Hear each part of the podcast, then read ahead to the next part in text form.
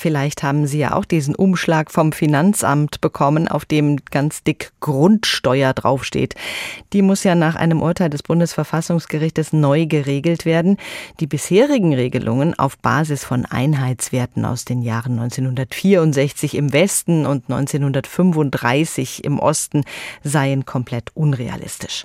Von heute an, von diesem 1. Juli an, müssen nun Haus- und Grundstückseigentümer ausführliche Angaben machen. Und da kann einem beim Ausfüllen der ganzen Formulare schon ein bisschen schwindlig werden.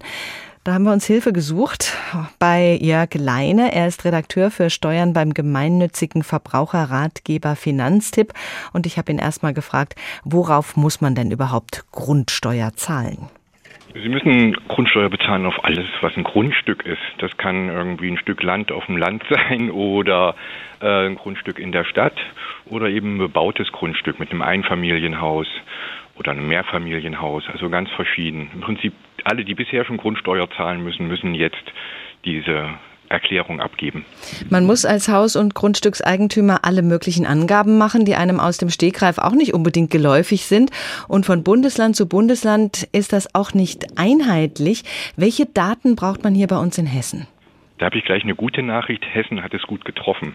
Hm. Sie brauchen nicht so viel in Hessen. Also es braucht einerseits das Aktenzeichen, das sollte auf diesem Schreiben draufstehen, was sie bekommen haben vom Finanzamt, wenn nicht auf dem letzten Grundsteuerbescheid.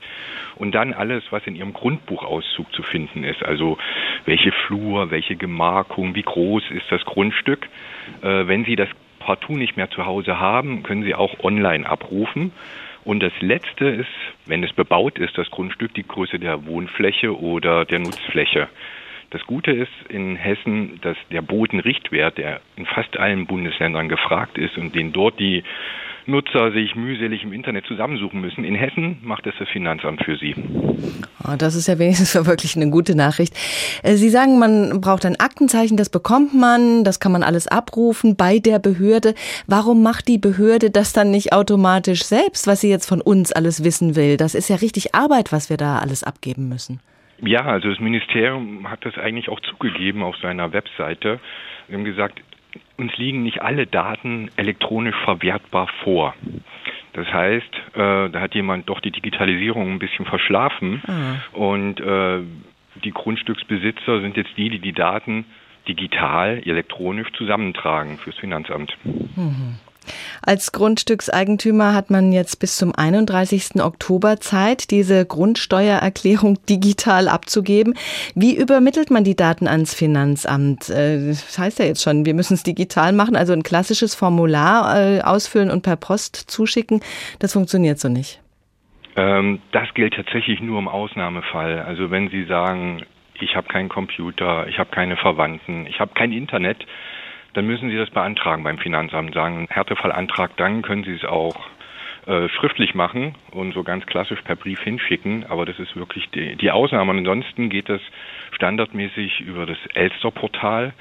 Dort ist der größte Haken, dass man sich dort erstmal registrieren und authentifizieren muss. Das heißt, Sie geben ein paar Werte ein, dann kriegen Sie Post vom Finanzamt mit nochmal Zugangsdaten, alles um sicherzustellen, dass es wirklich Max Müller ist, der da seine Grundsteuererklärung abgibt.